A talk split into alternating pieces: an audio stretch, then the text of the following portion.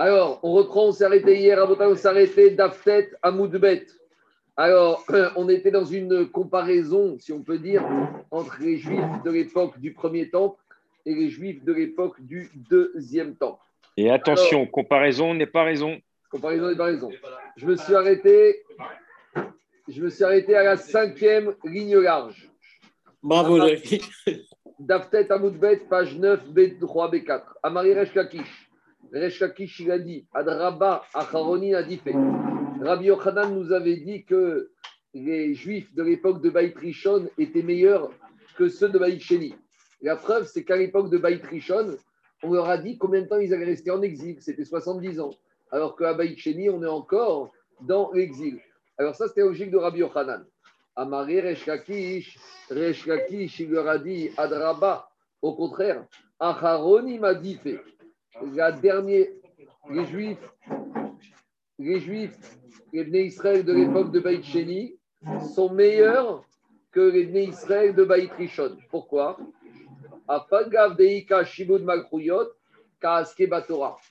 Même à l'époque de Baït Sheni, vers la fin de Baït Sheni, quand il, y avait, les Romains en Israël, les Juifs ils continuaient à étudier la Torah. Et même après l'exil, il y a encore des Bnei Israël qui étudient la Torah. On a encore à nous à étudier la Torah. Donc il a dit, je regarde, déjà à l'époque de Baïchini, à la fin, quand il y avait les Romains, rappelez-vous, Rabbi Akiva, il a continué à étudier la Torah. Même de nos jours, après l'exil, on est encore en train d'étudier la Torah. Donc, on dirait que les Juifs de Baïcheni, ils avaient plus de valeur de Baït Alors, Amaré leur a dit Bira Tochiach, chez Chazra Garishonim, Vego Chazra Malgré tout, il y a une preuve c'est qu'à l'époque de Baït les Juifs ont été exilés, mais ils ont vu de leurs propres yeux la reconstruction du Beth Amikdash. Tandis que les Juifs de Baït ils ont été exilés, et depuis, on n'a jamais revu la reconstruction du Beth Amikdash. À on a posé Rabbi Hazar, Rishonim Gdorim ou Achanim Dorim Qui étaient les plus grands? Les Juifs de Baït Rishon ou les Israël de Baït Sheni Tenu Babira. Il a dit, vous n'avez qu'à regarder. les Juifs de Baït Rishon, ils ont vu la reconstruction du temple, alors que les Juifs de Baït Sheni, ils n'ont pas vu de reconstruction. Ikade Amre Amarem Bira. Haute explication que il y a le Beth Amikdash, il témoigne que même si Baït Rishon, on a décrit qu'il y avait eu les pires fautes, malgré tout, ils ont pu voir de leurs yeux assister à la reconstruction du Beth Amikdash. Tandis que nous, on n'a personne pour témoigner. Il n'y a aucun Beth Amikdash pour l'instant qui n'a été reconstruit. Maintenant, Agma continue nous raconter une histoire un peu particulière par rapport à Resh Lakish. Resh Lakish avait Sachré Béardena. Donc Resh Lakish, il habitait en Eretz Israël et il prenait un bain, il nageait dans le Jourdain. Est-ce qu'il faisait migvé Je ne sais pas. En tout cas, il était dans le Jourdain. Ata Rabba Barbarchana il y a Rabba Barbachana qui est un babylonien et qui arrive. Yahivré Yada. Il lui a tendu la main, Kaniré, pour l'aider à remonter sur la rive? Si vous avez déjà baigné dans le Jourdain, il n'y a pas des plages là-bas. C'est la descente, elle est très abrupte. Donc il y a Rabba qui arrive, qui lui tend la main pour l'aider à sortir de l'eau. Amaré, comment Reshkakish il accueille, il accueille ce babylonien? Il lui a dit Elaha Sanina Akadosh Baruch il vous haït. Il vous aime pas, Akadosh Baruch vous les juifs babyloniens. Dirtiv, parce qu'il y a un verset de Shirachirim qui dit Im tirat kasef, dereti Qu'est-ce qu'il a dit dans Shirachirim Im si c'est comme une muraille, alors je vais la construire kesef en argent. Si c'est comme une porte, Natsur elle sera comme un tableau à base de cèdre. Explication. Petite introduction les Bnei Israël, ils ont été exilés de Baït Rishon par Nebuchadnezzar, le roi de Babel. D'accord? Ça, c'est la destruction du premier temps. Maintenant, l'exil babylonien, il a duré 70 ans. Mais l'exil n'est pas été que babylonien. Nebuchadnezzar, il est mort. À sa mort, c'est son petit-fils Belshazzar qui a pris le pouvoir. D'accord? Et Belshazzar, il a fait un festin, pensant que les 70 ans étaient arrivés à échéance. Et au cours de ce festin, on en a déjà parlé, il y a une main qui est sortie du mur et qui lui a écrit que son règne était terminé. Cette nuit-là, il y a eu un coup d'État. Et c'est qui qui s'est emparé du pouvoir? C'est Darius, Dariavesh. Darius I. Attends, attends, on n'en parle encore. Le roi de Médie. Ça, on sait qu'il y a eu quatre exils. Il y a eu l'exil babylonien, l'exil de Madaï, l'exil de Paras, de Perse, et l'exil de Édom. Alors, durant, il y a eu l'exil babylonien d'abord qui a eu lieu avec Nebuchadnezzar. Nebuchadnezzar, son petit-fils, il prend le pouvoir à la mort de Nebuchadnezzar, il s'appelle Belshazzar, et il devient l'empereur babylonien. Belshazzar, il fait son michté, son festin trop tôt, et il y a un coup d'État. C'est Darius, le roi de Médie, qui s'empare du pouvoir. Après, Darius, il va mourir, et c'est son gendre, Koresh, Cyrus I, qui lui est perse. D'accord? Donc, quand on parle de deuxième, troisième exil, c'est ça. Enfin, du deuxième exil, Madaï ou Paras, c'est celui-là. Après, il y a eu Yavan, après, il y a eu la Grèce à l'époque du deuxième Betamikdash, et après, il y a eu Edom, Rome.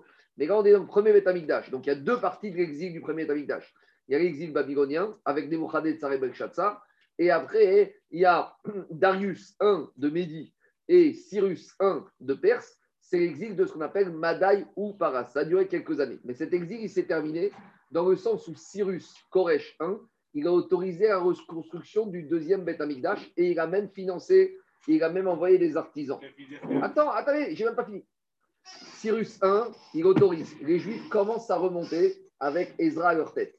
Au bout de quelques années, les travaux ont été arrêtés. Après, il y a eu l'histoire avec Achashverosh. Après Achashverosh, il, finalement, il a eu un fils. Est-ce que c'est son fils, ça lui avec Esther ou pas? Il m'a Il s'appelle Darius II. Et là, les travaux, ils ont repris. Mais les travaux, ils ont commencé à l'époque de Cyrus, de Koresh, qui a autorisé la reconstruction. Les travaux ont été interrompus. Mais dès qu'on a commencé à reconstruire, quelques milliers de juifs, d'après certaines estimations, 2000, après il y en a un peu plus, sont remontés avec Ezra pour reconstruire. Les travaux ont été arrêtés. Et après, il y a eu l'histoire de Achashverosh avec Purim. Pour la petite histoire, Vashti, c'était la fille de Belshazzar. Et Achashverosh, pour avoir une légitimité de babylonien, il a épousé en fait, l'arrière-petite-fille de Nebuchadnezzar. Mais tout ça pour dire que quoi? Que Resh reproche aux Juifs babyloniens. Resh il leur disait comme ça babyloniens. Au moment où Cyrus vous a autorisé à remonter, pourquoi vous avez été une toute petite, infime minorité à être remonté au Beth, à Jérusalem pour reconstruire le Beth Amigdash Et c'est ça qu'il a dit Shlomo Ameler. Shlomo Ameler qui a dit comme ça Im si vous étiez tous montés comme une muraille. Une muraille, c'est quoi une muraille? Une vraie muraille, il n'y a pas de trou dans la muraille les briques, elles sont l'une à côté de l'autre. Donc, si vous étiez tous remontés, tous les juifs, tous ensemble, Nivne Alea Tirat Kasef, le deuxième Betamikdash, il aurait été éternel. Maintenant, Veim Derati, vous êtes montés comme une porte. Vous savez comment c'est une porte, la double porte? Il y a une porte qui s'ouvre, une porte qui se ferme. C'est le symbole de dire une partie des juifs sont remontés en Babylonie. Vous alliez à moitié, c'est naturalité ça. Et une autre juive est restée en France. D'accord C'est à moitié. Euh, maintenant, il faut penser à ça aujourd'hui. Hein. Je peux répondre? Alors, vous, vous arrivez? C'est un message d'actualité, ça. Alors, voilà. Alors, il a dit Reshkakish, Veim Dereti, si vous êtes, vous êtes monté comme une demi-porte, alors Natsur Areag ou Arez, vous allez devenir, ça va finir le Beth comme Arez comme Arez et Resminachon, le cèdre du Liban. Le cèdre, il a une particularité, c'est que lorsqu'il y a un verre qui rentre dans le bois, le cèdre, il, est pourri de l'intérieur. Donc, extérieurement, on a le bois, mais à l'intérieur, le, cèdre, il a cette C'est le péril thermite. Donc, à l'intérieur, il est pourri. Et c'est ça que Resh il a dit à Rabba Il a dit Je ne te tiens pas la main, je ne te parle pas. Parce que je t'en veux. Pourquoi je t'en veux? Moi, j'ai rien fait. Oui, mais tes ancêtres, je leur en veux. Pourquoi je leur en veux? Parce que si tes ancêtres, ils étaient tous remontés, ils n'étaient pas restés en Babylonie, au chaud, d'accord, à faire du business, ils étaient tous montés en Israël. Alors, Les élections seraient finies. voilà, on aurait eu une construction du Beth Amikdash éternel. Voilà pour la petite histoire, on va expliquer maintenant. Dis Alors, je reprends dans les mots. Reshkaki le Jourdain. Atarababa lui a tendu la main. Amaré, Sanina Lechu. Akashbochu, il vous aime pas. Dirtib. Si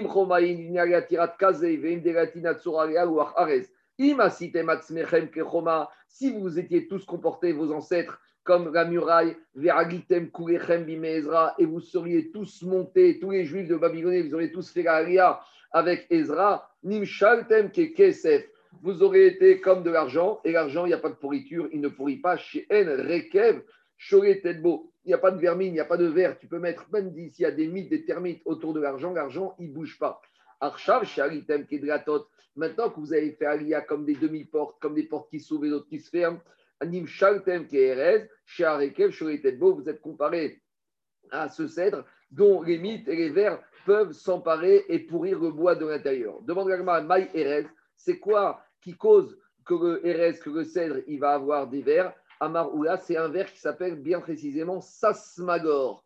Demande à Maïsas Magor. Alors, explique Rachis Koma, il te dit ce vers, Mekate Tato, il ou Sasmagor Shem. C'est le nom d'un vers.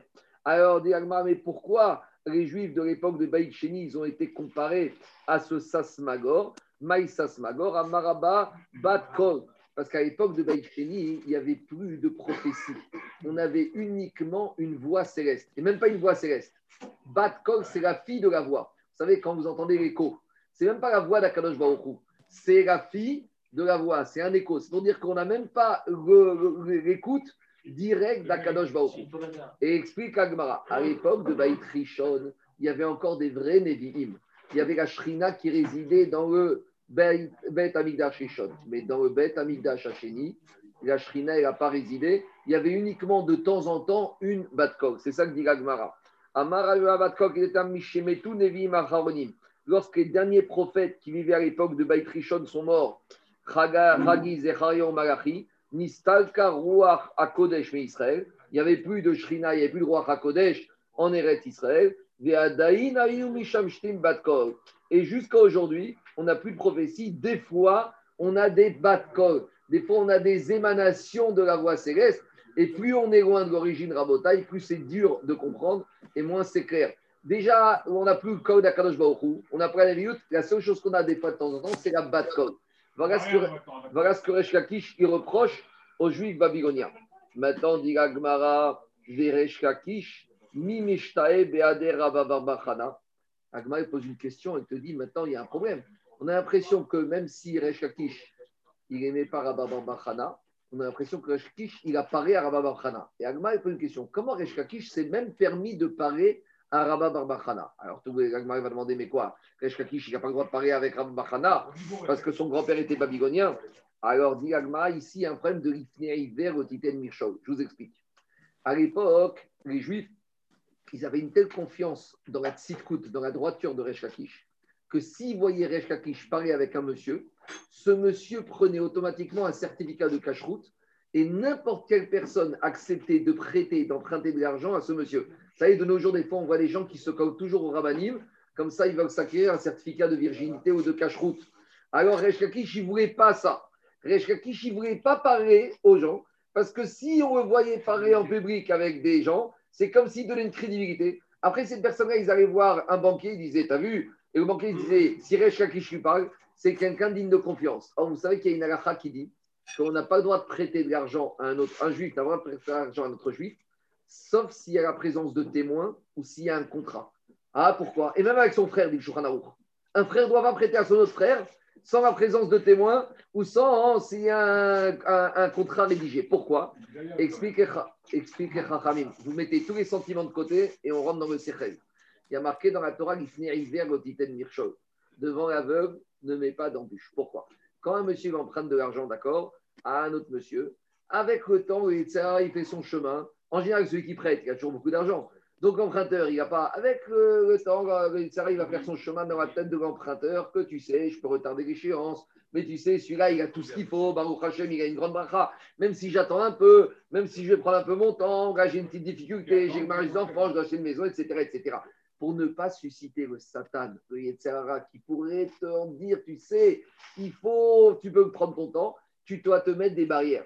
Et donc, Resh c'était dans le même derrière. Il ne voulait parler à personne pour ne pas donner de crédibilité et qu'après on vienne parler à cette personne sans rédiger de contrat de prêt ou sans prêter devant témoin. Donc, pour éviter ça, Resh il ne parlait pas à des personnes en public. Alors, ça dit l'Agmara. Alors, demande l'Agmara de Resh Lakish, Comment Resh qui d'habitude faisait attention à ne parler à personne, il s'est permis cette discussion avec Rabba Bachana. Et dit Gagmar Kalvachomer, Ouma Rabbi Elazar de Maredera Israël Ava Velo Ava Mishtae Resh Lakish Beade. Alors, Deman de Mishtae Resh Lakish Beade Beshuk. Yavou Iska Bego Saade Beade Rabachana Mishtae. Explication. Si déjà Rabbi Elazar, qui était le grand rabbin d'Israël, et Resh ne veut pas lui parler. Pourquoi? Parce que s'il parlait avec quelqu'un en public, dans le marché, alors on allait donner une crédibilité à cette personne et les gens allaient faire du business avec cette personne sans témoin et c'était enfreindre la règle de l'Ifnei au Titan Mirchot. Donc, si déjà Rabbi Elazar, qui était le grand rabbin d'Israël, Resh Lakish ne parlait pas. C'est pas qu'il n'avait pas confiance dans Rabbi Lazar. C'est qu'il fallait faire une règle absolue. Resh Lakish disait Je ne peux pas me comporter avec celui-là, je parle avec celui-là, je parle, je parle avec personne. Que ce soit avec le grand rabbin, que ce soit avec l'épicier du coin. Non, je ne donne, oh, je ne m'habitue à ne pas parler pour ne pas donner de crédibilité. Donc Agma a dit comment Resh Lakish, il s'est permis de parler à Rabba Barbachana. Alors Tosot, il nuance quand même les propos. Tosot, il dit Pirouche, Matri et Daberimo il était quand même éduqué Resh Lakish. Il n'appelait pas au devant de Rabbi Elazar. Aval, chez Rabbi Elazar, Ayamatri et Daberim Resh Lakish. Mais si Rabbi Elazar venait poser des questions à Resh Lakish, Ayam et il lui répondait. Donc, expliquez par Que lui, initie une discussion, c'est une trop grande crédibilité. Mais si quelqu'un vient lui poser une question, les gens voyaient que quoi, que ce n'est pas lui qui avait fait cette démarche, qu'on venait consulter Resh Lakish en tant que rave et que règle était obligé de répondre. Donc, il nuançait, il ne faut pas prendre ça à la lettre mais il faut quand même comprendre qu'il faisait super attention à cette notion-là. Et donc, c'est l'action. Si comment il s'est permis de cette discussion sur le fleuve, donc au vu au sud de que c'était un endroit où les gens se baignaient à l'eau donc il y avait un grand public, comment il s'est permis de parler avec Rabba Excuse-moi, on est passé d'un sujet à un autre. On est passé du sujet de la construction du bâtiment sur la confiance à faire à quelqu'un. Il était peut-être de confiance. C'était peut-être c'était intéressant. Qu'est-ce que ça a à voir les deux? Laisse-moi te répondre. Tu as raison, on a, on a parlé de deux sujets. Mais au début, euh, on a ramené derrière qui lui apparaît, mais avant de dire pourquoi on est arrivé ici. Parce qu'on on, parlait de Baït Rishon et on parlait de Baït Sheni. Et quand il voit, on a parlé de la comparaison de Baït Rishon, Baït Sheni. Et quand Resh Lakish, il a vu ce Babylonien débarquer, il a embrayé sur le fait qu'il reprochait aux Juifs de l'époque de Baït Rishon qui avait été exilé d'en avoir pas fait la Aliyah au moment de Ezra de retourner en Israël. Et chemin faisant, David, la Gemara demande, mais comment Resh même si c'est pour lui faire des reproches, comment il s'est permis de lui parler Alors répond Agmara, Amar Papa Shade Gavra Benayou. En fait, il y, avait une, il y avait une troisième personne au milieu. Le Ritva, il dit qu'il ne faut pas expliquer comme la chambre de Rachid qui est difficile à comprendre. J'ai vérifié. Il dit, Rav Papa, qu'il y avait une troisième personne. O Resh Shava Vezeiri, donc, il faut dire qu'il y avait un troisième intermédiaire, Zeiri, et qu'en fait, Resh Lakish, il n'a pas parlé directement à Rabba Babachana. Resh Lakish, il apparaît par l'intermédiaire de Zeiri. Et comme Zeiri, c'était un Harif Meot, c'était un Tzadikador, Lakish, il faisait une exception dans sa règle. Il y a une personne à qui il parlait, c'était à Zeiri. C'est comme ça qu'explique les Parchim. Donc avec Zeiri, il n'y avait pas de suspicion, parce que Zeiri, de toute façon, il avait déjà demandé d'argent, et il n'y avait pas de problème de crédibilité. Mais il faut dire qu'il y avait un intermédiaire, et c'est par l'intermédiaire de Zeiri que Resh Lakish, il lui apparaît. C'était un gibor, Resh c'était un ancien gladiateur. Oui, d'accord, c'est un ancien. On continue. Diragmara, Et maintenant, et maintenant, dit Et Rabbi Lazar, quand il est arrivé, j'ai ma glu. Au Rabbi va vers Rabbi Lazar. Maintenant, qui a Rabbi Yochanan. Maintenant, Resh il revient chez son beau-frère Rabbi Yochanan et il lui raconte l'histoire qui s'est passée avec ce Babylonien, et il lui raconte la dracha qui lui a fait qu'il euh, s'y reprochait aux Juifs babyloniens qui n'étaient pas remontés, attends, qui n'étaient pas remontés en groupe après l'exil de Baït Rishon. Amaré lui a dit Rabbi Yohan Reshakish, Lav Ainu Tama. Il lui a dit, tu sais, c'est pas parce que tous les Juifs ne sont pas remontés, c'est pas à cause de ça que la Shrina n'a pas résidé sur, à l'époque de Baït En gros, Reshakish, il a, il justifié l'absence de Shekhinah durant le deuxième temple au fait qu'il n'y a qu'une partie des Juifs qui seront montés. Ça, c'est l'argument de Resh Et Rabbi Yochanan, son beau-frère, lui a dit c'est pas ça la raison pourquoi il n'y a pas eu la Shekhinah à l'époque du deuxième temple. C'est pour une autre raison. Amare Lavainutama. Parce que tu sais quoi? Iname Sariku Kure Ezra. Combien même, imaginons, même si tous les Juifs ont été remontés de Babylonie en Israël avec Ezra, Loava Sharia Shechina Bemigdasheni la Shrina, la présence divine, n'aurait pas résidé sur le deuxième temple. D'où on sait. Dirtif, Yaf Elohim le Yefet Veishkon Beaoreshem. Akash il va donner la beauté à Yefet, donc Yefet, le troisième fils de Noir, et Akadosh Baruch il va résider dans les tentes de Shem. Donc, explication. On va voir tout de suite, on va rappeler que Noir, il a eu trois fils. Shem, Ram, va Yefet. Nous, on est les Sénites, les descendants de Shem. Il y a Yefet, c'est ce qu'on appelle l'esthétisme, c'est les Grecs. Et il y a Ham, c'est Kenaan, c'est plus, on va dire, l'Afrique, couche Kenaan. Alors, dis le pasouk comme dis, dis le pasouk. Yaf Elohim Yefet. Akadosh il a donné la beauté, l'esthétisme à la Grèce. Mais où il va résider Akadosh Baruch dans les tentes de Shem. Le premier Beth Amikdash a été construit par des Juifs. Le deuxième Beth Amikdash, même s'il a été construit par des Juifs, il a été financé par les Perses et par des architectes perses et par des matériaux perses. Et plus que ça, il a eu le droit, le permis de construire grâce à Koresh, grâce à un Perse. Même si tu dis que les Juifs, ils ont construit, ils ont les matériaux, mais c'est comme si tu as un terrain, tu as l'argent, tu as le financement, tu as les pierres, tu as les corps de métier, Daniel. Si tu n'as pas le permis de construire, tu n'as rien. Donc, même si on va dire que Baïcheni a été construit par des Juifs, tout ce que tu veux, mais puisque c'est Koresh qui a donné le permis de construire, donc il y a un chisaron dans la construction du Beth qui fait que la Shrina ne peut pas résider. Et c'est ça qui dit le verset. Veishkon Beaoreshem. Quand on te dit que je résidera dans les tentes, pourquoi on parle de les tentes? Dans le Mishkan, oui. Dans le premier Beth oui. Mais dans le deuxième Beth Amikdash, non. Et, dans le troisième, oui. Le premier Beth Amikdash, il n'y a que le toit qui est parti. Le deuxième, tout le Beth Amikdash, il y a les Et il dit Afagav de Yav Teroim même si Akadosh Baruchou, même si Akadosh Baruchou, il leur a donné la beauté à Yefet. Yefet, c'est quoi? C'est Perse. Parce que les Perses, ils ont eu droit quand même de construire le Beth Amikdash. Dirachi, chez Zakou, par Livnot Baïcheni. Même si Akadosh Baruchou, il leur a donné un petit chèque, parce qu'on voit que Baruchou, il a donné aux Grecs, aux, aux Perses, le droit de construire le deuxième Beth Amikdash. Arrêtez de m'arrêter, je ne vais pas y arriver.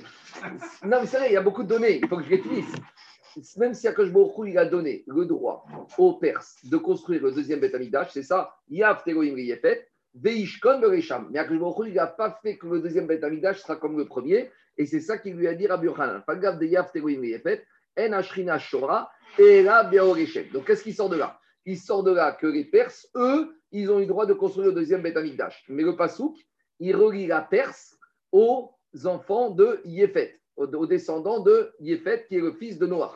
Donc, demande Gagmara ou Parsaï, Manare des Yefet Kaatou. Et d'où on sait que les Perses, c'est des descendants de Yefet, le troisième fils de Noach. Donc, je répète, Noach, il a eu trois fils Shem, les Sémites, Ham, avec Kenaan, après ça, comme vous les Africains, et Yefet. Yefet, on a toujours traduit, nous, les Grecs. Mais on voit ici que même les Perses sont des descendants de Yefet. D'où on voit ça. Digagma ou Parsaï, Manare des Yefet Kaatou. Dirti. Alors là, on va citer un peu les versets de la parachute noire. Et donc, dans parachute noire, on cite la descendance de Noir. Et parmi les descendants de Noir, il y a Yefet. Et la montée, c'est qui les enfants de Bene Yefet, Gomar, Vumagog, Umadai, Veyavan, Vetuval, Umachar, Vetiras. On y va. Gomar, Ze Germania, Gondvina, il faut dire Germania. C'est l'Allemagne. Magog, Zokandia. Alors, il y en a qui disent c'est la Crète. D'accord? Les, Crètes, les Grecs. Les Grecs de Crète. Madai, Zo, Macadonia, Macédoine. C'est Alexandre de Macédoine. Yavan, Kemashmao, c'est la Grèce, donc Athènes, euh, Savonique. Tuval, Zebet, Onaiki, je ne sais pas c'est quoi. Macha, Zemoussia. Et Tiras, c'est qui Tiras? Alors il faut expliquer que chacun, la trace, la trace. chacun des enfants de Noir, il est parti dans un endroit, et donc le nom de l'enfant de Noir est devenu le nom du pays. Alors Tiras, c'est quoi? Il y en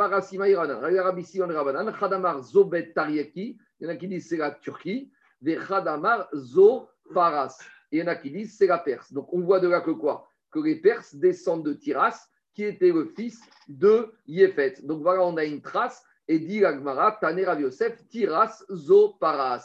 Donc Tiras, c'est la Perse. Donc voilà, les enfants de Yefet qui se sont dispersés dans plusieurs pays, et chaque pays a pris le nom d'un enfant de Yefet. Et on voit qu'un des enfants de Yefet s'appelle Tiras, qui est parti en Perse. Donc on a la trace que quoi? Que les Perses, c'est eux qui ont eu la bracha de Yaft Elohim, les Yefet, voilà la source dont on, voit que les Perses sont les descendants de Yefet. Et puisqu'Agmara a commencé avec, à parler des noms des descendants de Noir, Agmara continue avec ses enfants. Donc après, on a eu Ham, et Ham, il a eu un enfant qui s'appelait Couche, Couche qu'on appelle les Africains. Alors, dit Agmara, dans le verset de Couche, qui étaient les enfants de Couche Il y avait Seva, Vachaviga, Vesavta, Verama, Vesavtecha, Uvnerama, Sheva, Dan. Donc, dit Seva Varahama et Savtecha. C'est marrant parce que dans les noms des enfants de couche, il y en a deux qui sont des homonymes. Il y a Savta et Savtecha. Alors, dit ils ont des noms très proches parce qu'ils sont partis dans des pays très proches. Quel pays? Tanera Yosef, Sakistan Gavaita et Sakistan Baraita. Alors, explication, c'est deux régions d'Igo qui étaient à l'intérieur et à l'extérieur. Pour moi, c'est ce qu'on appelle les Cyclades. Vous savez, à côté de la Crète, il y a ce qu'on appelle les îles grecques qu'on appelle les Cyclades. C'est comme. Oui, mais avant d'arriver en Afrique, ils sont partis côté gauche de la Méditerranée et avant de descendre en Afrique, ils sont passés par les Cyclades. Et les Cyclades, il y a deux ronds. Il y a des petites îles à l'intérieur et des petites îles à l'extérieur. Et c'est ça que dit l'Agmara. Ben Chada et Chada Mea Parse. Donc, entre les îles centrales et les îles externes, il y a une distance de 100 par ça fait 400 km. Ve Kefa Alfe Parse. Et le périmètre de ces Cyclades, c'est à peu près 1000 par 4000 de périmètre, hein, tout autour, 4000 km. Maintenant, on continue avec l'Agmara, Vateir et Shit Mamgarto. Après, puisqu'on a commencé avec les descendants de Moar, on arrive au, à Nimrod. Donc, Nimrod, il y a marqué à la fin de Parashat Noir, Vateir et Shit Mamgarto. Au début, Nimrod, il a commencé à régner sur quel pays? Babel, Erer, Akkad, Kalné, Beret, Shinar. Tout ça, c'est trouvé là-bas en Mésopotamie. Alors, dit l'Agmara. Donc, il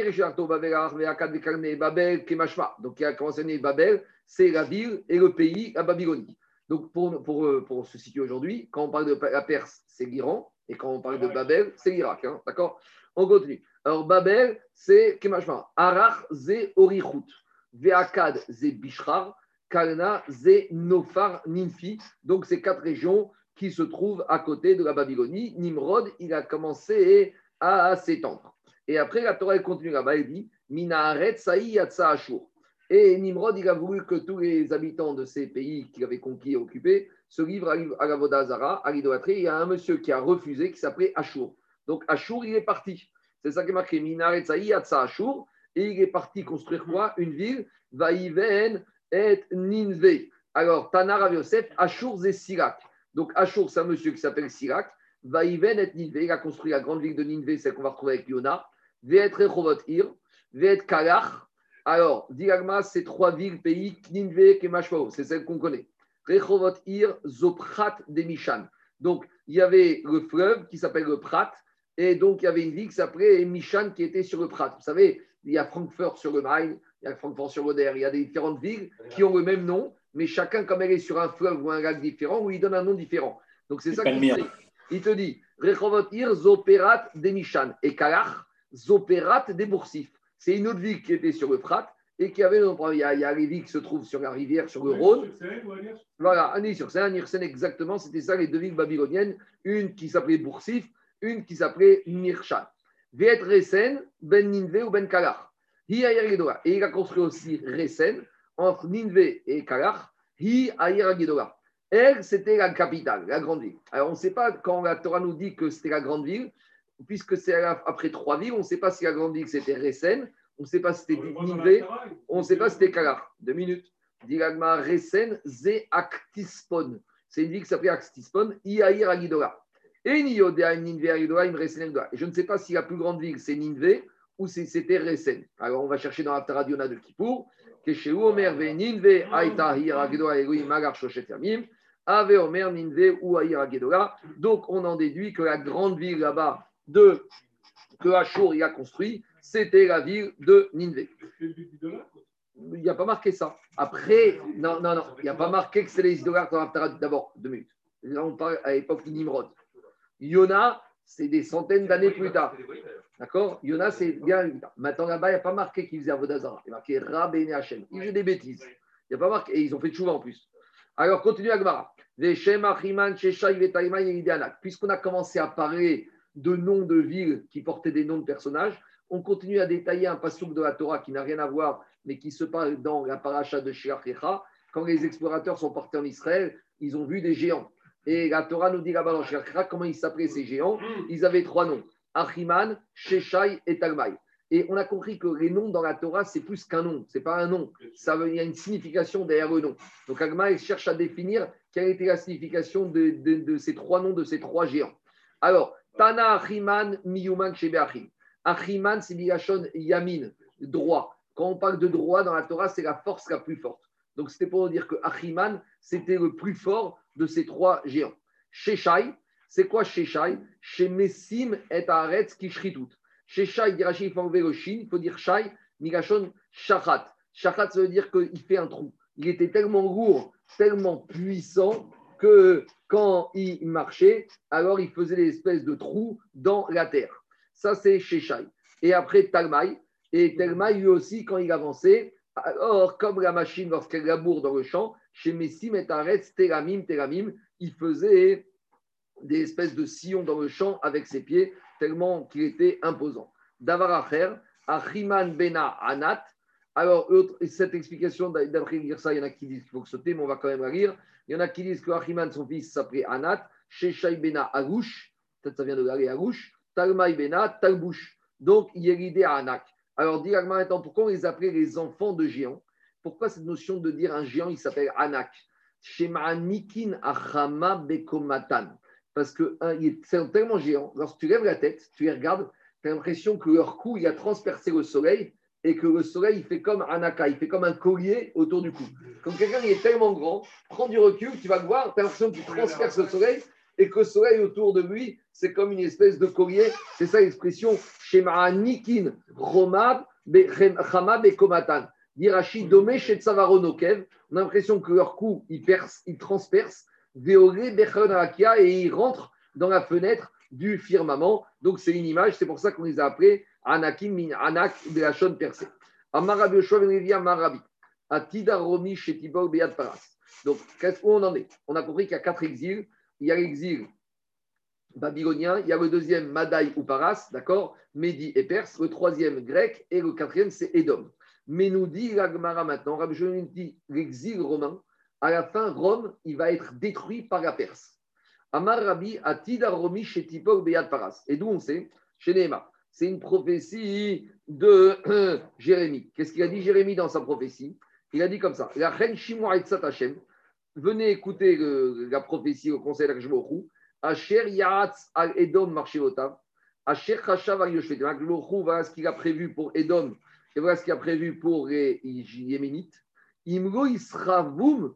Ils vont être traînés, ils vont être piétinés par les jeunes du menu bétail. Imro Yassim Nevahem et leurs palais vont être détruits. Alors, ici, on voit que Jérémie a prophétisé qu'Akadosh Baruch il va faire que les habitants, que Edom va être piétiné par les jeunes du menu bétail. Alors, a priori, quand on parle des jeunes du menu bétail, à ce stade-là, la Gemara, elle a compris que le menu bétail, ça fait référence à la Perse. Parce que explique Rashi ailleurs, pas ici dans le Gemara, il dit que Seir Hatson, c'est le petit, les jeunes du menu bétail, c'est ce que le berger, il laisse de côté. Et de la même manière, la Perse, les Perses, c'était le pays, le peuple qui était le plus bazouille à l'époque, c'était le peuple qui se considérait comme le plus méprisant. Donc, a priori, de ce verset, on a la preuve que c'est le peuple le plus méprisant qui va faire tomber Édom, l'Occident. Et donc, on a a priori, c'est la Perse. A priori, c'est ça la preuve de l'Agmara. C'est un peu révélateur, hein, ce qui, en ce moment, avec ce qui se passe en Iran. L'Iran, c'est la Perse. Hein. D'accord Ils vont menacer tout le monde avec la bombe nucléaire. Alors, en tout cas, demande à Agmara Matkifla pourquoi tu as voulu dire que quand la prophétie de Jérémie a parlé du jeune du menu bétail, on fait référence à la Perse? Dire-t-il, parce qu'il y a un verset qui parle de la Perse comme du menu bétail. Tout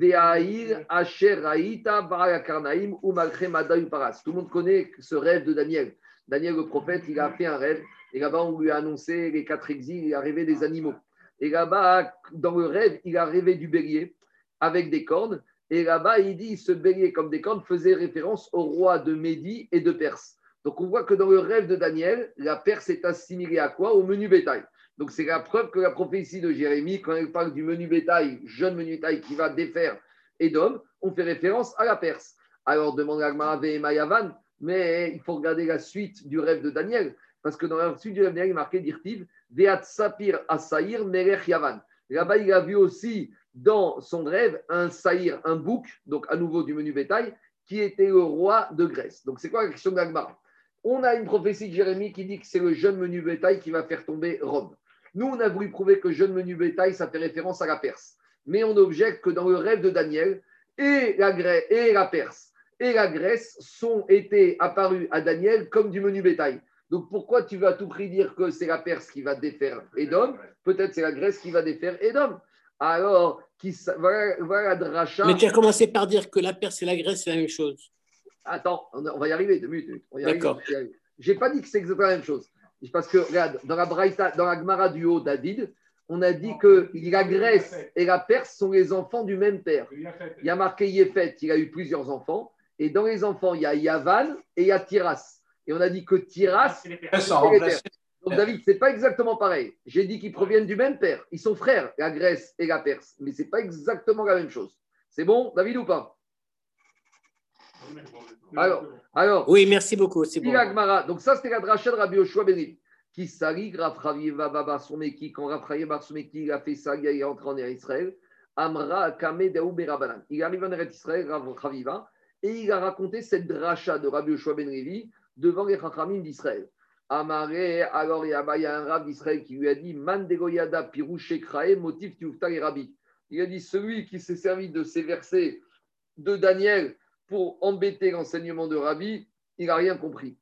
Pourquoi il n'a rien compris? Parce que quand le prophète Jérémie il a parlé que Édom va être anéanti par les jeunes du menu bétail, quand on parle de Tsaïr du jeune, il s'agit du cadet, du petit frère. Zoutra de Arvoy, il s'agit du petit frère. Et justement, on a dit que Yéfet, il a eu plusieurs enfants. Et le plus petit enfant, le petit frère des enfants de Yéfet, c'est Tiras, c'est la Perse. Alors que Yavan, c'était un frère qui était plus grand. C'est ça que a dit Taner Rav Tiras, Zéparas, parce que Rav Yosef, on a vu que la Braïta qui a dit que Tiras, le dernier des enfants de Yéfet, c'est la Perse. Donc en gros, l'erreur d'interprétation babyloniste, c'était de comprendre que Tseir et Hatson, c'était un jeune du menu bétail et jeune Mashma Bazouille, mais qui était un peu maîtrisé. Mais en fait, Seiré, il fallait prendre au sens littéral, c'est le plus jeune des enfants du menu bétail. Et donc, le plus jeune des enfants de Yéfet, il y avait la possibilité soit entre Yavan et soit entre Perse. Et comme le plus jeune des enfants, c'est la Perse, voilà la preuve de Jérémie que c'est la Perse qui va mettre à terre. euh, qui va mettre Non, c'est les Grecs qui mettent à terre la Perse. Non, il y a marqué Perse. Oui, c'est Alexandre. Alexandre. Non, attends, attends, on parle dans les temps futurs, Charles. Ça, c'est pas maintenant. Là, là, on parle de la de Jérémie, c'est dans les temps futurs, il y a Atil Gavo. hein. Je continue. Avec, alors, avec tout ça, ça, c'est un premier enseignement. Il y a un deuxième enseignement. Il y a un deuxième enseignement qui contredit tout ce qu'on vient de dire. Parce que, tu vois, Charles, qu'est-ce qui a marqué ici, l'Agma Atida. L'Agma, il parle euh, à l'époque de Baït Sheni. Après, donc quand on dit dans les temps futurs, on ne parle pas de Baït Rishon, Sheni, on parle du Baït Shlishi. Maintenant, dit l'Agma un enseignement qui vient contredire tout ce qu'on vient de dire. Atida Paras. Dans les temps futurs, l'Occident va, c'est Atida Romi Shetibol. Non, pour l'instant, c'est ce que je vous ai dit. Je reprends. Atida Romi Shetibol Beyad Paras. Dans les temps futurs, l'Occident va tomber sous les coups de la Perse. Et d'où on apprend ça? Lui, il n'apprend même pas d'un verset, il fait un kalvachomer. Donc c'est marrant ici, c'est un kalvachomer historique. Mais un kalvachomer, c'est une technique qui marche tout le temps. Regardez, c'est quoi le kalvachomer Uma Migdash Rishon, chez Bedaou Benechet. Si déjà le premier Beth Amikdash, qui a été construit par les Juifs, par Shlomo Améler, Vechivu Kajdim, et les, les Babyloniens, ils l'ont détruit. Donc c'est Nebuchadnezzar qui a détruit le Baï Rishon qui a été construit par des Juifs. Et qui a détruit les Babyloniens On a dit qui a fait le coup d'État? Darius et Cyrus. Nafku Kajdiim Beyad Parsim. Et les Perses, ils se sont permis, ils ont détruit les destructeurs du Baït Rishon. Donc Baït Rishon, c'est les Juifs qui ont construit. Les Babyloniens, Nebuchadnezzar qui a détruit. Et c'est Cyrus et Dariavesh, les Perses, qui ont vaincu les Babyloniens. Alors il te dit Migdash chez, Ben Parsim, le deuxième Beth Amigdash qui va être construit par qui Par les Perses. On a dit que c'est Cyrus qui a donné le permis de construire le deuxième Beth Amigdash. Donc là, il est à l'initiative du deuxième Beth Romim, et les Romains ils vont détruire le deuxième Beth Amigdash, et Nodin Sheipeu Romim Biaparsim, a fortiori que les Perses ils vont réussir à mettre dedans les Romains. Hier, on s'est cassé la tête sur Kalvachomer, mais il est très simple. C'est quoi la logique? Si déjà les Perses, ils ont délogé les destructeurs du premier Beth Amikdash, alors que les Perses n'avaient rien à voir, n'étaient pas partie prenante dans le premier Beth Amikdash, ça c'est le calme. C'est quoi le Hamour A fortiori que les Perses, qui étaient partie prenante dans le deuxième Beth Amikdash, puisqu'ils ont donné le permis de construire, a fortiori qu'ils vont pouvoir déloger et dégager les destructeurs du deuxième Beth Amikdash. C'est comme ça qu'il faut prendre, c'est un calvaire très particulier, mais c'est logique. C'est même pas logique, c'est une technique. C'est une technique, c'est une technique. C'est ce que je dis qui est original de. Je continue. Alors, ça, jusqu'à présent, c'était le premier enseignement. Maintenant, on a un enseignement qui prend le contraire, qui dit le contraire. Amarav, Rav, il pas du tout. Atida Paras, Shetipa ou Biadrobi. C'est la Perse qui va tomber devant l'Occident, devant Rome. C'est Rome qui va détruire la Perse.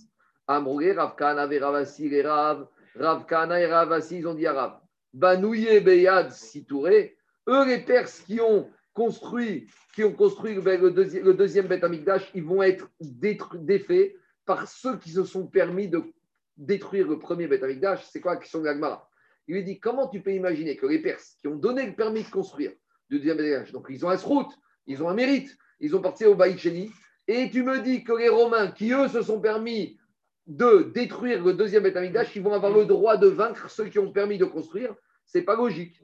Amario il aura dit In Xerat C'est un décret divin. On ne peut pas comprendre. Ça, c'est Rejmonot d'Akadosh Baruchou. Au contraire, c'est logique, parce que si déjà le, premier qui est construit par les Juifs a été détruit par les Romains, fortiori que le deuxième construit par les Perses sera détruit par les Romains. Non, le premier n'a pas été détruit par les Romains. Le premier a été détruit par les Babyloniens. Ah. Et c'est pas logique. C'est pas logique parce que les Grecs, les, les Perses, ils ont fait que du bien. Ils ont fait construction de Baïcheni et en plus ils se font détruire par les Romains qui viennent détruire. Et dans les temps futurs, à nouveau rebelote. Ah, il faut oui. avec Yaakov et ça. Alors, dit Agmara, Ikade Amre Beknishta. Ah, il y, a une autre, il y a une autre version qui donne un peu plus de logique, qui te dit, mais tu sais, les Perses, d'accord, ils ont construit Baïcheni, mais ils ont aussi détruit beaucoup de synagogues.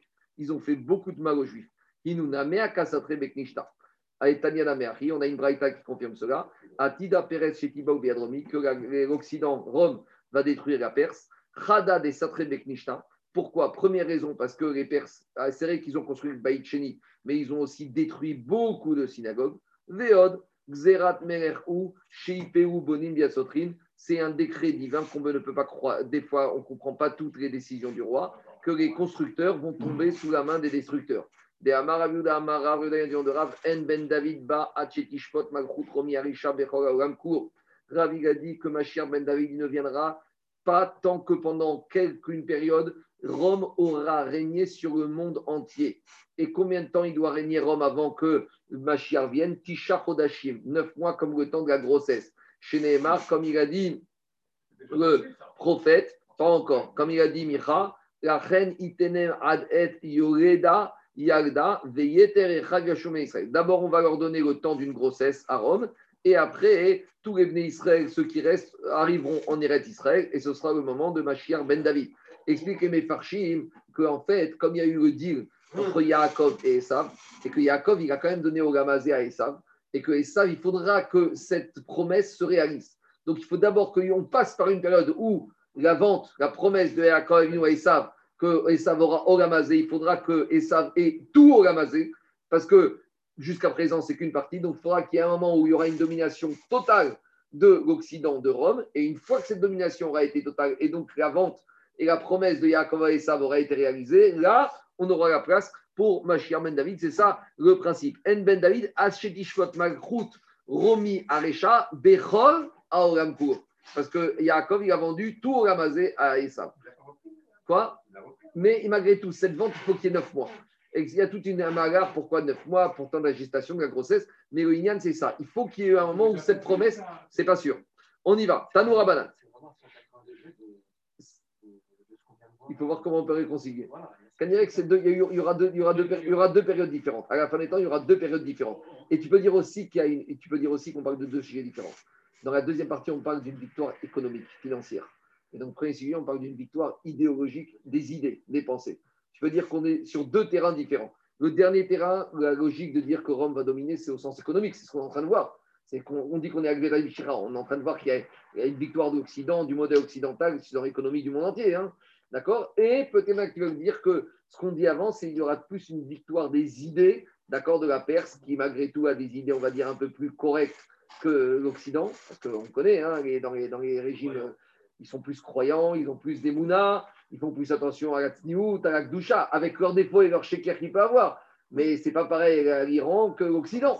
Je suis pas en train de faire éloge du régime iranien. Je suis juste en train de dire que sur certaines valeurs, ils ont des valeurs qui sont beaucoup plus proches de nous que les valeurs du monde occidental. D'accord? Donc, euh, c'est ça qu'on veut dire. Il y a une notion économique, il y a une notion spirituelle. Allez, on continue. On est, on, est trop petit pour comprendre quoi qu'il se passe. On continue. Tanou Bon, on a bien voyagé dans le temps et dans l'espace. Maintenant, on revient à nos tarches. Maintenant, on vient à un problème de on vient à un problème de halacha. Qu'est-ce qu'on a dit? On a dit que sept jours avant Kippour, on isolait le Kohen Gadol dans une pièce qui s'appelle Ishkat Peradrin. Et derrière Hagav, le Kohen préposé à la vache rousse, on le mettait dans une pièce qui s'appelle Ishkat Betavet. Maintenant, je expose une question toute simple. Cette Ishka, cette chambre, cette pièce où le Kohen Gadol va être isolé, est-ce que cette pièce avait une mezouza, oui ou non? Pourquoi? La question, parce qu'il y a marqué dans la Torah, Urtaftam, al mezuzot betecha. Tu dois mettre une mezouza sur tes demeures.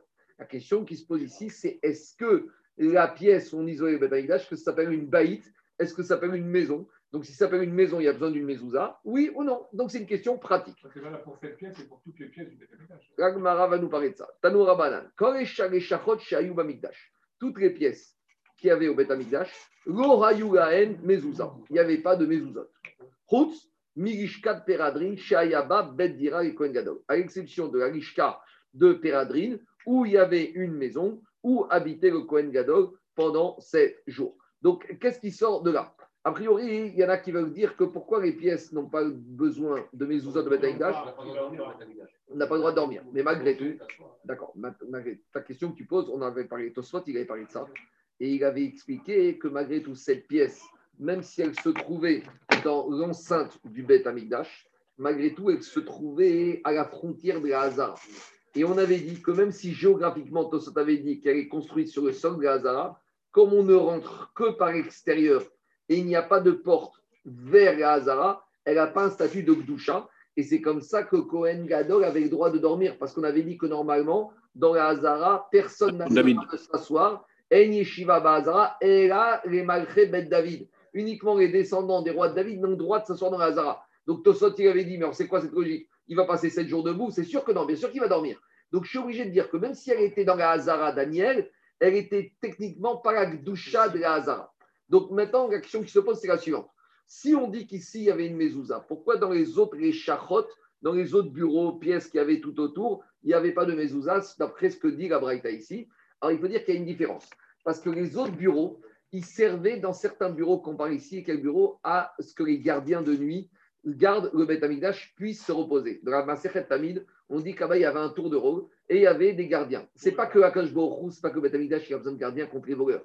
C'est que c'est un kavod. De la même manière que quand tu passes devant l'Élysée, il y a 50 gardiens, c'est pas kavod que tu passes au Beth Amikdash et que la nuit, ce soit ouvert. C'est pas une question de voleur, c'est une question que c'est kavod. Donc maintenant, dans ces charrottes, il y avait des gardiens qui dormaient la nuit. Alors il faut dire que c'est les charrottes. C'est comme ça qu'il explique que Meiri, comme on habitait dedans que la nuit, elles n'avaient pas un statut de véritable maison. Et pour avoir exigé une nécessité, une mezouza, il faut avoir une notion de baït. Une maison, c'est une maison où on habite le jour et la nuit. Maché Enken, le Kohen Gadol, comme pendant sept jours il était et le jour et la nuit, ça s'appelle une vraie maison. Voilà le pshat tel qu'on peut le dire maintenant. Donc je reprends dans les mots. Quand les shachot shayu amigdash, lo yaou en mezouza. Tous les bureaux, toutes les cellules qu'il y avait au Beth Amikdash, il n'y avait pas de mezouza. Alors, même si c'est Route. petit, avec ça dure plus une semaine, sur toute l'année, tu peux avoir justement cette. euh, On va voir. Chutz Mirishkat Paredrin, à l'exception du bureau de Paredrin, Shayaba Bedira et Kohen Gadol. Demande Tosot en haut. Regardez Tosot. Tosot, il te dit, mais attends, il y a une deuxième pièce dans laquelle quelqu'un habite 7 jours. C'est la pièce dans laquelle le Kohen qui doit préposer la paradouma va habiter pendant 7 jours. Donc pourquoi cette pièce Alors justement, demande Tosot, pourquoi cette pièce, elle n'avait pas de mezouza? S'il habitait là-bas 7 jours, le Kohen préposait la vache rousse. Demande Tosot. Demande Tosfot Vein Tomar. Jérôme, si tu loues une maison, tu as une chambre d'hôtel pour plus de 30 jours, non, pas une semaine, je suis d'accord, mais on va voir après. D'accord, mais demande Tosfot. Alors, il y a un cas. Jérôme, alors, Cohen Gadol- Mais la pièce de, de- du Cohen de la Paradoma, elle était en dehors. Attendez, demande Tosfot. Vein Tomar Irshov Namerishkat, le deuxième Tosfot. Si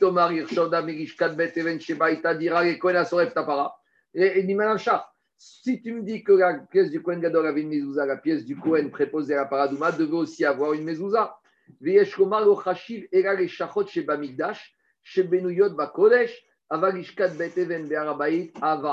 Alors il te dit, dans la Braïta, on n'apparaît que des bureaux qui se trouvaient dans le Bet Amigdash. Or, le bureau, la pièce dans laquelle allait dormir le Kohen Garachrous, se trouvait en dehors, on avait dit qu'elle se trouvait sur Arabaït.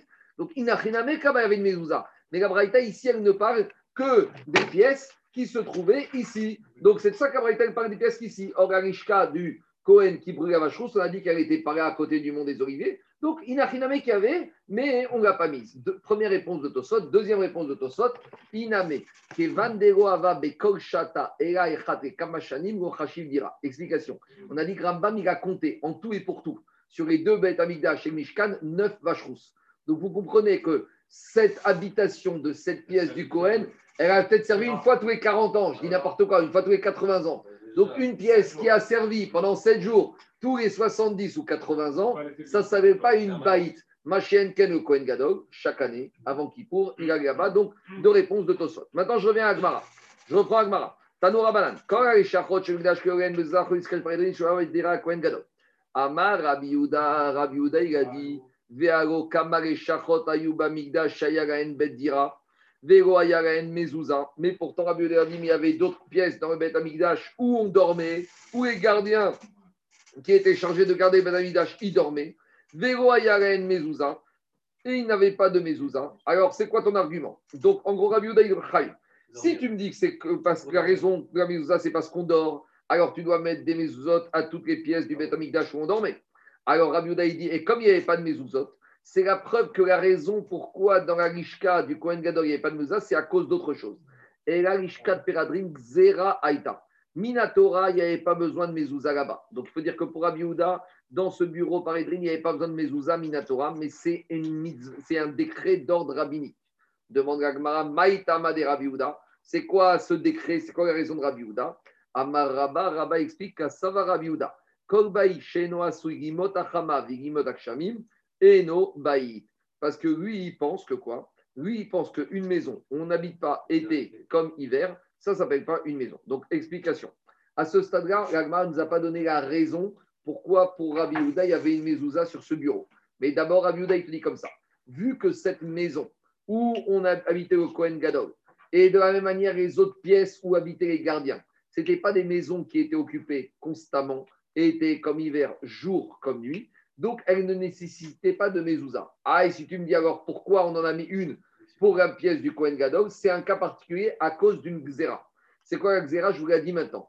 La xéra, à section, ne mettait pas de mezouza. Les gens allaient penser que le Kohen Gadol n'est pas dans une maison, mais qu'il est en prison. Pourquoi?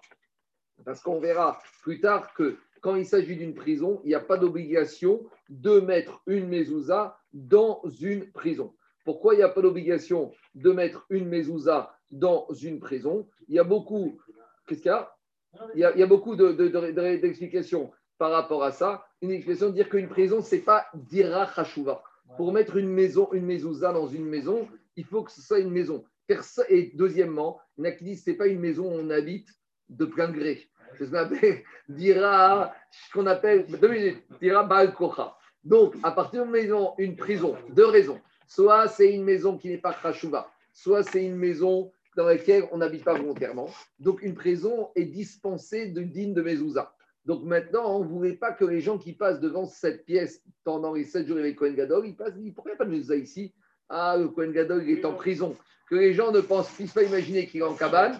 Alors c'est pour ça, d'après Rabbi Yehuda, qu'on mettait une mezouza d'Afka, Midera Banan, même si Minatora, ce n'était pas obligé. C'est bon? C'est clair ou pas? On, a- on est au début de la discussion.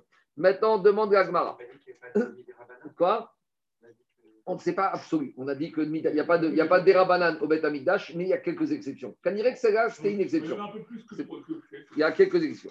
Demande à Gmara. Etivé Abaye.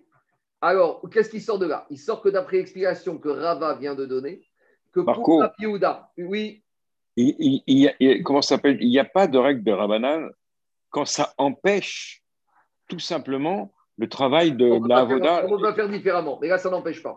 Donc, Voilà, là, ça n'empêche pas, donc automatiquement, on garde les, les.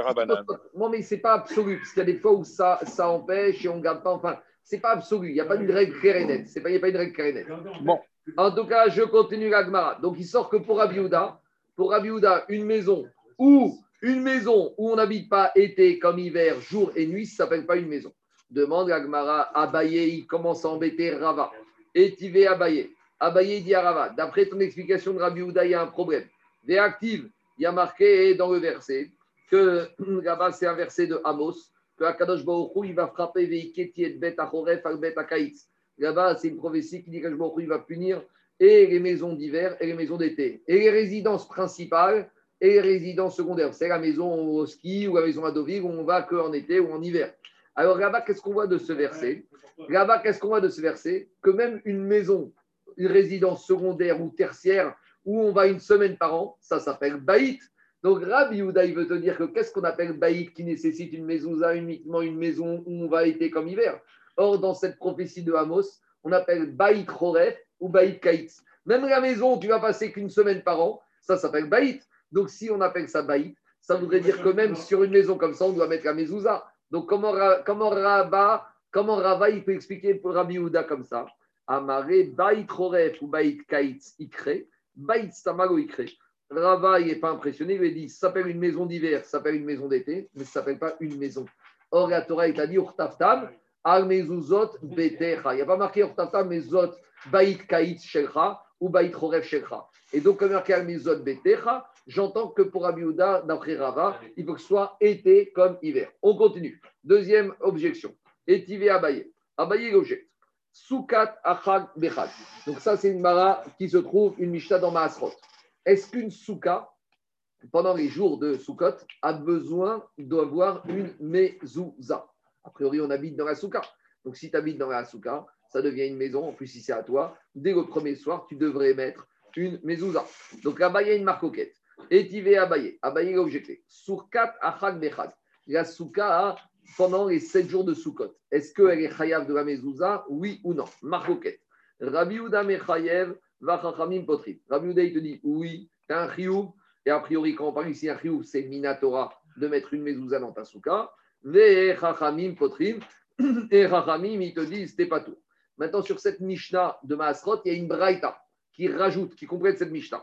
Vetaneala. Et sur cette Mishnah, on a complété avec une braïta. Et qu'est-ce qu'elle dit, la braïta? Rabbi Uda mechayev be'eru ou be'mezouza ou be'maaser. Rabbi Uda, il te dit, tu sais quoi? Une, une souka, elle a obligation, minatora a priori, d'une mezouza. Elle a a priori d'un hérou. Si par exemple, dans une cour, il y a cinq maisons et une souka, on avait dit si on veut faire le hérou de la cour, il faut que tous les copropriétaires de la cour s'associent au hérou. Maintenant, si un des six copropriétaires, il n'a qu'une cabane, qu'une hutte, est-ce que ça s'appelle qu'il est copropriétaire? Oui. Et il devra donner le- sa participation au hérou pour faire hérou khatserot.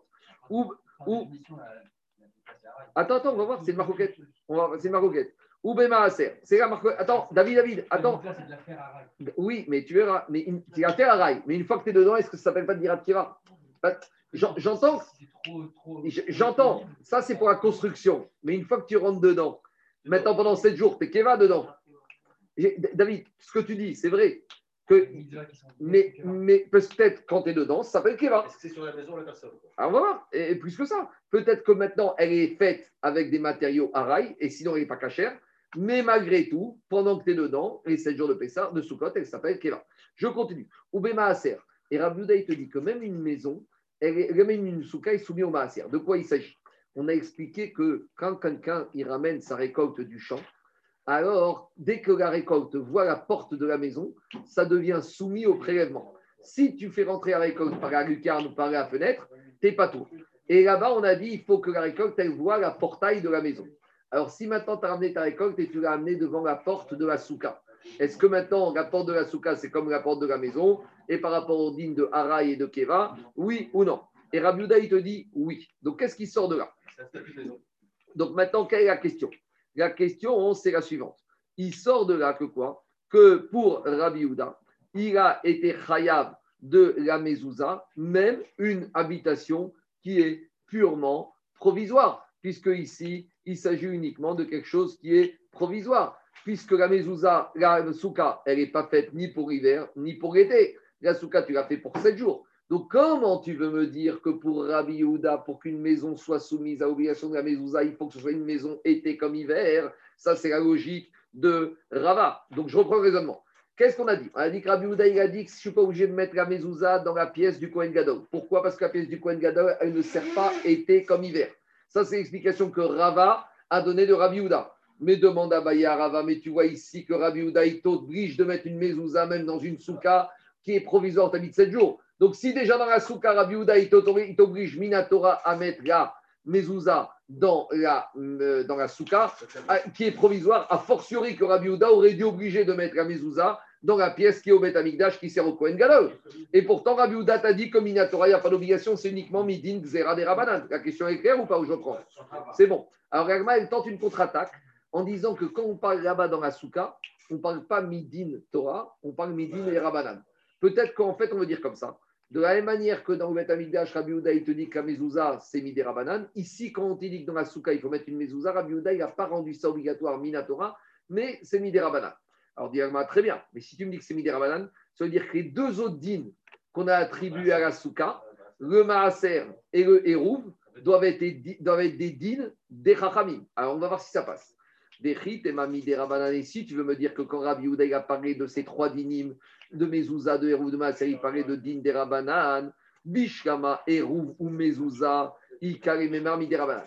Le Hérouv, on peut très bien imaginer, c'est un principe des Chachamim, d'accord. La Mezouza, on peut imaginer que c'est un, un din des Rabanan. Et là, Maaser, mi Ikar et Memar Midi Rabanan.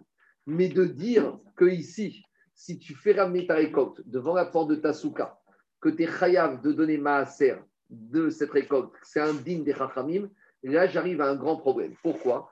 Dilma atere afrouché mina chiyuv à la ou mina ptour à la. Explication. On va le faire d'abord à côté. Regardez.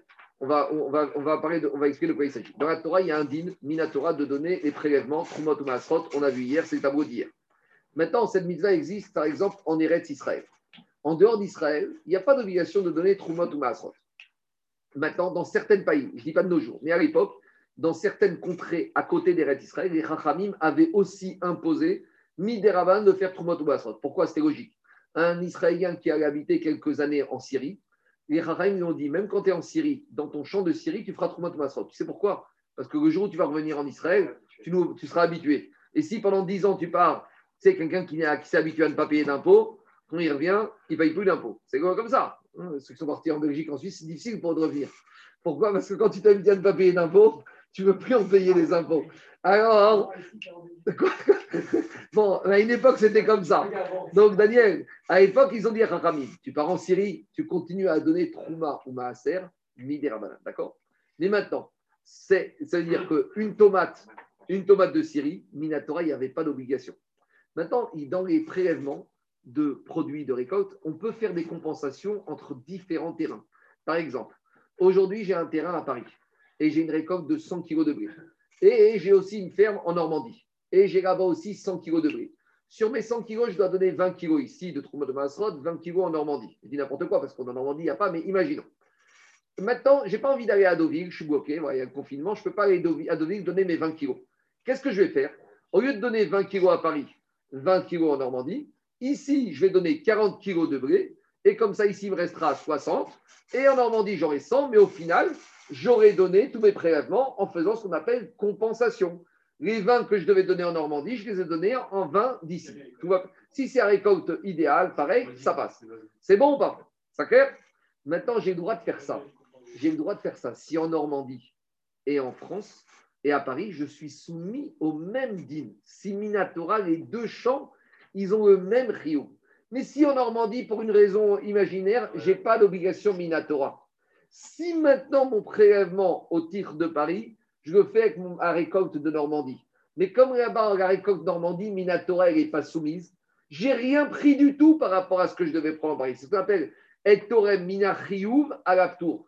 Je pense me dispenser de quelque chose sur lequel j'ai une obligation en m'en acquittant avec quelque chose sur lequel je n'ai pas d'obligation. Quand je dis obligation, le même niveau d'obligation. Si les deux sont Midera Banane, ça passe. Si les deux sont Minatora, je peux. Mais si un Minatora ou Midera Banane, je n'ai pas le droit. C'est clair ou pas Donc maintenant, la, la récolte, c'est une mitzvah Baret. Donc maintenant, qu'est-ce qu'on dit la chose suivante Maintenant, Kader, si je dis que la souka, elle a un din midera banane, ça veut dire que quand je ramène ma récolte, quand je ramène ma récolte devant ma maison, devant ma souka, si on me dit maintenant cette récolte, eh, tu dois donner les prélèvements dessus.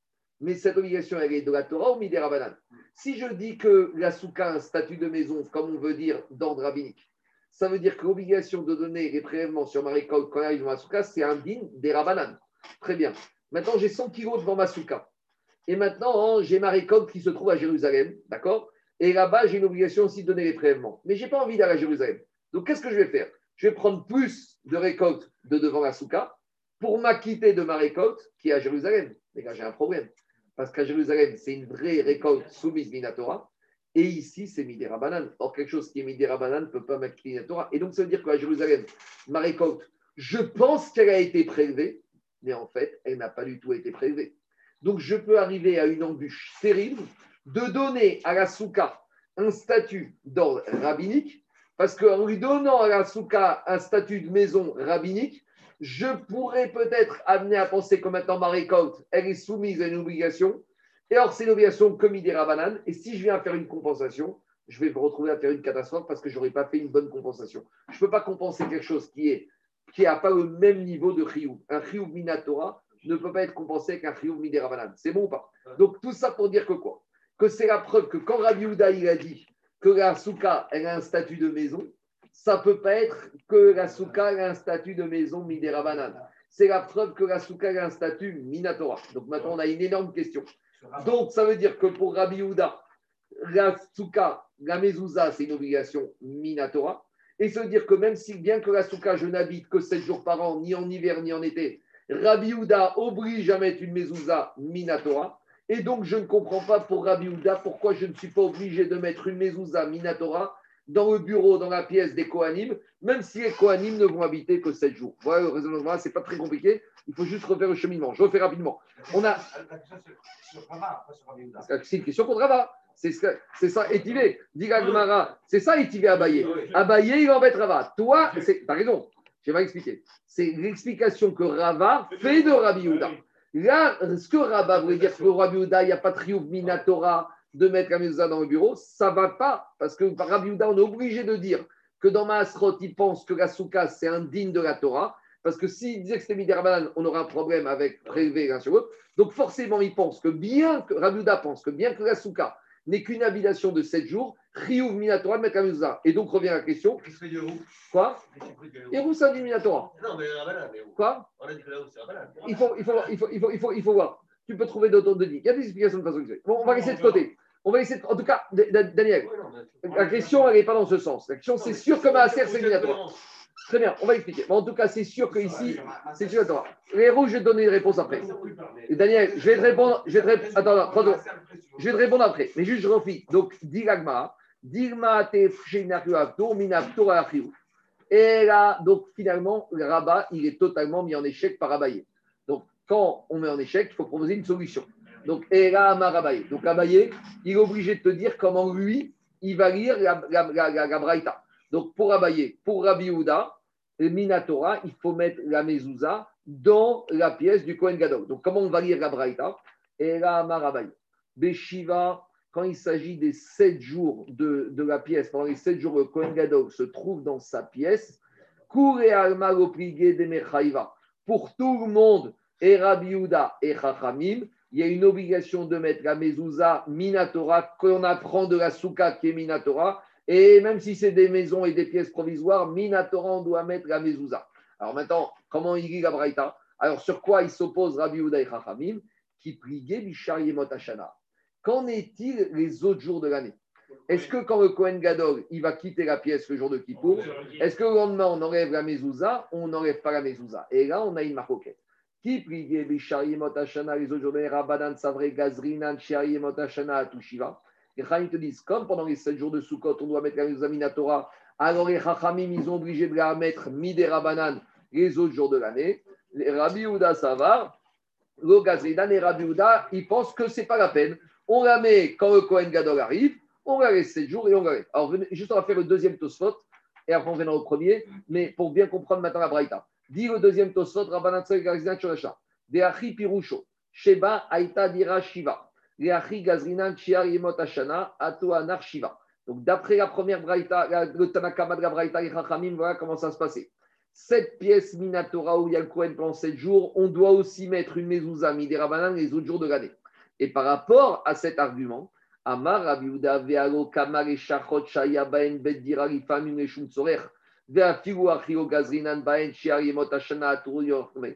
Et il leur a dit mais les autres bureaux où on habitait des fois A priori, on les mettait la mezouza quand les Kohanim habitaient, mais on n'a pas mis la mezouza les autres jours de l'année quand les Kohanim n'habitaient pas dedans. Et là, alors Rabbi Yehuda dit Peradrin Gzera. Rab- Rabbi Yehuda, il est d'accord que aussi les autres jours de l'année on les met, mais pas pour la même raison. Apagav de Rabanana Megzera de Pirashnu Achika Maraduda Gzera Charite Shriomru Kohen Gadol Chavush Veda Sorim. Explication de Tosfot de, de, de l'explication de Abaye de la Braïta. Rabbi Yehuda, il n'est pas en opposition avec les Rachamim que même les autres jours de l'année, on met la mezouza midi Rabanan. Mais il est en opposition sur la raison pourquoi les autres jours de l'année, on la. Pour les Rachamim, on la met les autres jours de l'année. Pourquoi? Parce que comme pour être sûr qu'on ne va pas l'oublier les 7 jours de Sukkot, on la met toute l'année midi Rabanan. Par rapport à ça, Rabbi Yehuda lui dit, mais alors si tu rentres dans cette logique-là, pourquoi tu ne fais pas la même chose dans les autres bureaux? Parce que dans les autres bureaux, vous êtes d'accord que quand il y a le Cohen qui vient pour garder, on met la mezouza. Alors vous devrez aussi mettre la mezouza toute l'année à cause de ces jours où le Cohen vient. Alors, donc qu'est-ce qu'il dit Rabbi Chaim? C'est la preuve que dans les autres, ce n'est pas la raison à cause des autres jours de l'année, c'est une autre raison. Tu sais pourquoi dans le bureau du Cohen Gadol, on va mettre la mezouza toute l'année pour ne pas que les gens passent toute l'année devant le bureau et ils voient que dans cette pièce, il n'y a pas de mezouza. Et quand ils vont apprendre que pendant 7 jours avant on a mis le Kohen Gadol là-bas, il y en a qui vont penser que le Kohen Gadol se trouve où? En prison, parce qu'il n'y a pas de mezouza. Donc pour ne pas laisser penser. Daniel, je sais que ça paraît un peu choquant, mais, tu sais, avec les Juifs, ils sont capables de penser tout ce qui va se à la tête. Pour ne pas que certains puissent penser que 7 jours avant Kippour. Non, mais il faut comprendre aussi qu'à l'époque, il y avait un problème avec les Sadducéens. On verra dans la suite de Gagmara qu'on avait beaucoup de soupçons, même sur le Kohen Gadol, qui pouvait être Sadducéen. Donc pour ne pas qu'il y ait des soupçons que le Kohen Gadol, on puisse dire qu'il est en prison, D'après Rabbi Yehuda, la raison de Xéra, c'est toute l'année, on mettait la mezouza. Maintenant, autre chose. Pour Chachamim, il sort, a priori, d'après Meiri, que eux, ils pensent que sur les autres bureaux, on ne mettait même pas de mezouza, même quand les Kohanim dormaient dedans. Vous savez pourquoi? Parce que, comme dit Meiri, comme c'était des pièces où on ne passait que la nuit, c'était pas suffisamment chachouv pour justifier une mezouza, une pièce où on ne dort que la nuit. Machien Ken, la pièce du Kohen Gadol, comme il habitait 7 jours sur 7, 24 heures sur 24, ça c'était Dira Khashouva. Allez, maintenant, juste on termine la souka, c'est une autre chose. Ah, on, a- on y arrive, on arrive tout de suite. Dira Gmara, maintenant, Amari Rava, Vea Suka, Tachak, Bechak, Katane. Dira Gmara, mais alors maintenant j'ai un problème. Parce que qu'est-ce qui sort de là? Il sort de là que quoi? Il sort de là, d'après ta logique, Abaye, tu me dis que la pièce du Kohen Gadol, tout le monde est d'accord qu'on est Chayav, 7 jours Minatora, comme la Souka. Mais dans la Mishnah de Maasrot, on a vu que les Chachamim dispensent, dispensent la Souka de Mezouza pendant 7 jours. Donc, Anthony, on a un problème. Qu'est-ce qui sort de là Il sort de là, Baye, que la pièce du Bet Amidash, on a dit pour tout le monde, c'est comme la Souka, Chayav Minatora, 7 jours, et la Mezouza. Mais ici, dans la Mishnah de Maasrot, il y a marqué que Chaim te disent que la Souka, même pendant Soukot, tu n'es pas obligé de mettre la, la Mezouza. Alors, euh, Attends, attends, attends, deux minutes. Mais pourtant, la Souka de Soukot, pendant sept jours, il y a marqué dans la Mishnah que les Chachamim disent qu'on n'est pas obligé de mettre la mezouza. Alors, comment tu t'en sors? Et là, Rava, il te dit autre chose.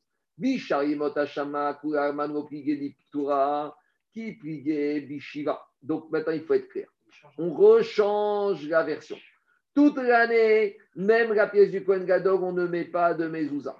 Qui pligue, Beshiva, Vesuka, Verishka.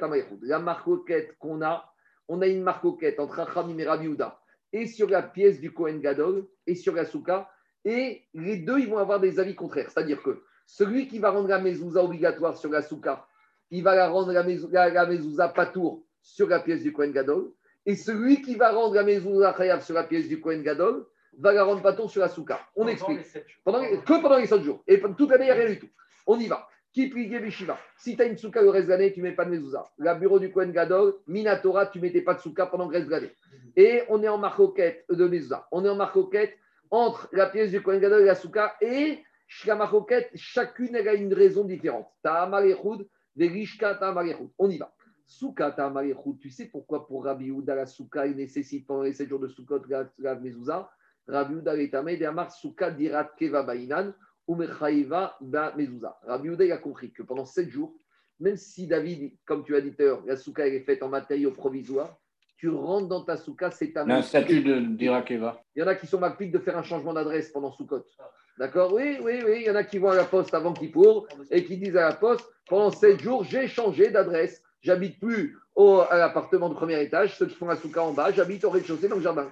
C'est Dirat Keva. Je change ma ligne téléphonique, je change tout. Pour Rabbi Houda, la souka, c'est une habitation fixe. Donc, si c'est une habitation fixe, ça nécessite la mezouza minatora. Mais par contre, la rishka du Kohen Gadol, comme ce n'est pas une habitation fixe, alors minatora, ça ne nécessite pas, ça nécessite uniquement midirabanan.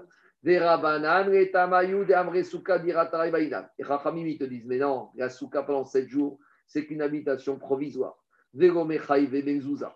Verishka, tamarechut. Par contre, le bureau du Kohen Gadol, c'est différent. Rabanan, ça vrai, dit Rabal, Kochash, Medira, Rabanan, te dit ce Kohen Gadol, c'est vrai qu'il est mis de force ici, mais même quand tu es mis de force dans une maison, malgré tout, tu habites dans la maison, tu dois mettre la souka. Les Rabiouda, Savar, dit Rabal, Kochash, Madira. Et Rabiouda, il te dit, quand on te met de force dans une maison, même si tu es dans une maison, ça ne s'appelle pas ta maison. En gros, ça ne s'appelle pas Baït Rashuva. Pour toi, ce n'est pas une maison. Pour toi, c'est quelque chose qui est où tu es mis de force. Donc, je résume. En gros, on a la marcoquette entre Rabbi et Chachamim sur la souka et sur la lishka. On résume. Sur la pour Rabbi Minatora, il faut mettre la mezouza. Pourquoi? Parce que pour Rabbi la souka, c'est une vraie maison pendant 7 jours. Donc, tu habites, tu as déménagé pendant 7 jours. Quand tu déménages dans une maison, quand est-ce que tu mets ta mezouza? Le soir où tu rentres dans ta maison? Et de la même manière, le soir de Soukot, c'est ta maison. Donc, pour Rabbi tu mets ta mezouza Minatora 7 jours.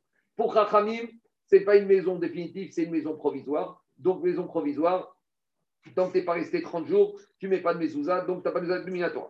Par contre, pour le bureau du Kohen Gadol, Rabbi Udaï te dit c'est une habitation de force. Si c'est une habitation de force, ce n'est pas une baït chachouva, ce n'est pas une maison. De contrainte.